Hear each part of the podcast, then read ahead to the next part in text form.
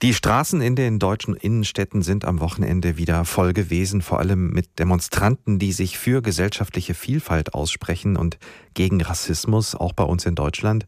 Und parallel dazu hat es am Wochenende auch wieder Demos gegeben gegen die Corona-Schutzmaßnahmen. Allerdings waren das im Vergleich viel kleinere Protestaktionen.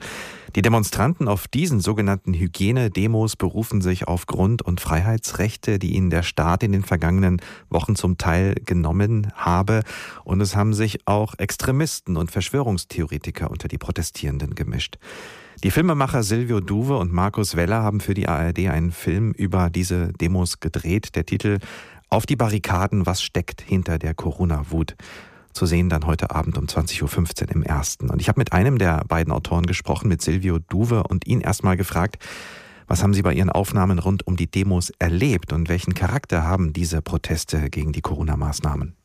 Ja, wenn man sich auf diesen Demonstrationen bewegt, dann sieht man zuerst, dass das optische Erscheinungsbild sehr vielfältig ist. Es gibt Gruppierungen, die sich meditierend auf die Straße setzen. Es gab Christen, die Lieder gesungen haben und es gab auch offen erkennbare Rechtsextreme, die gegen Presse pöbelnd vorgegangen sind, die versucht haben, Polizei anzugreifen. Also es ist ein unfassbar breites Spektrum, was sich da beobachten lässt, was auf diesen Demonstrationen zusammenkommt. In dem Titel Ihrer Sendung kommt das Wort Wut vor. Was macht die Leute aus Ihrer Sicht so wütend, dass sie dafür auf die Straße gehen? Ja, die Erzählung ist, dass die Wut durch die angebliche Abschaffung sämtlicher Grundrechte, Meinungsfreiheit, Demonstrationsfreiheit etc. pp. zurückzuführen ist.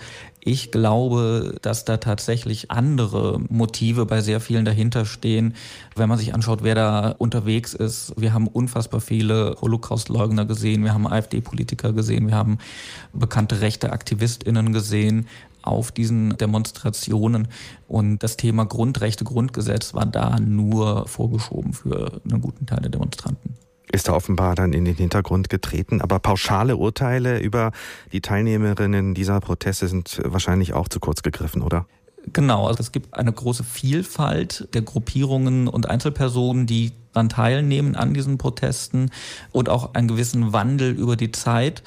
Nach dem, was wir beobachtet haben, war in der Anfangsphase noch eher das Motiv Einsatz für Grundrechte und Fragen, was sind das für Maßnahmen, die da passieren hat am Anfang noch eine größere Rolle gespielt. Es sind aber von Anfang an auch Verschwörungsideologinnen dabei gewesen bei diesen Protesten, die nach und nach die dominierenden Kräfte waren. Und man sieht das an einem Fall aus Thüringen, einem Rentner, der da auf die Straße geht und seiner Trauer kundtun will im Rahmen einer solchen Demonstration, weil er seine Frau in einem Pflegeheim nicht besuchen kann. Und der ist niedergebrüllt worden von seinen Mitdemonstrierenden, weil er diese verschwörungsideologischen Narrative und Pressefeindlichkeit und so weiter nicht teilen wollte. Also Leute mit einem ernsthaften Anliegen haben es auf diesen Demonstrationen auch immer schwerer gehabt.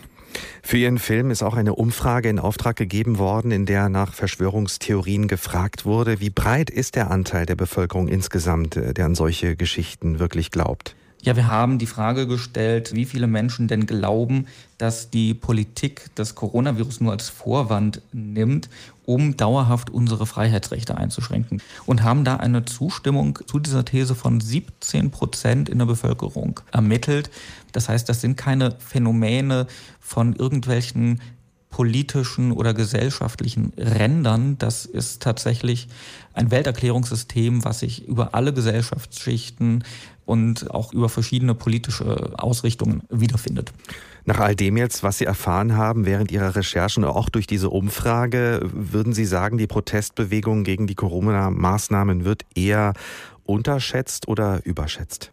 Einerseits ist es so, dass diese Protestmaßnahmen große Aufmerksamkeit bekommen haben, wenn man schaut, wie wenig Personen da eigentlich nur da waren. Die Demonstrationen waren im Vergleich zu den Black Lives Matters Demonstrationen, die jetzt am Wochenende gelaufen sind, relativ klein. Andererseits ist da ein harter Kern durchaus von ungefähr 20 Prozent der Bevölkerung, die für demokratischen Diskurs nur noch ganz schwer erreichbar sind. Und das ist natürlich eine Zahl, die ist schon ein Problem. Von daher sehe ich das ein bisschen zwiegespalten. Einerseits, die Stärke dieser Bewegung sollte jetzt nicht überschätzt werden, weil die Mehrheit der Menschen tatsächlich dann eher sich doch für andere andere Themen interessiert, wie eben beispielsweise für Rassismus, Polizeigewalt. Das mobilisiert wesentlich stärker. Andererseits sind diese Demonstrationen im Umfeld der Hygienedemos Ausdruck von wachsenden Entfremdung mit Demokratie und wachsenden Narrativen von rechten antisemitischen Weltbildern in einem Teil der Gesellschaft.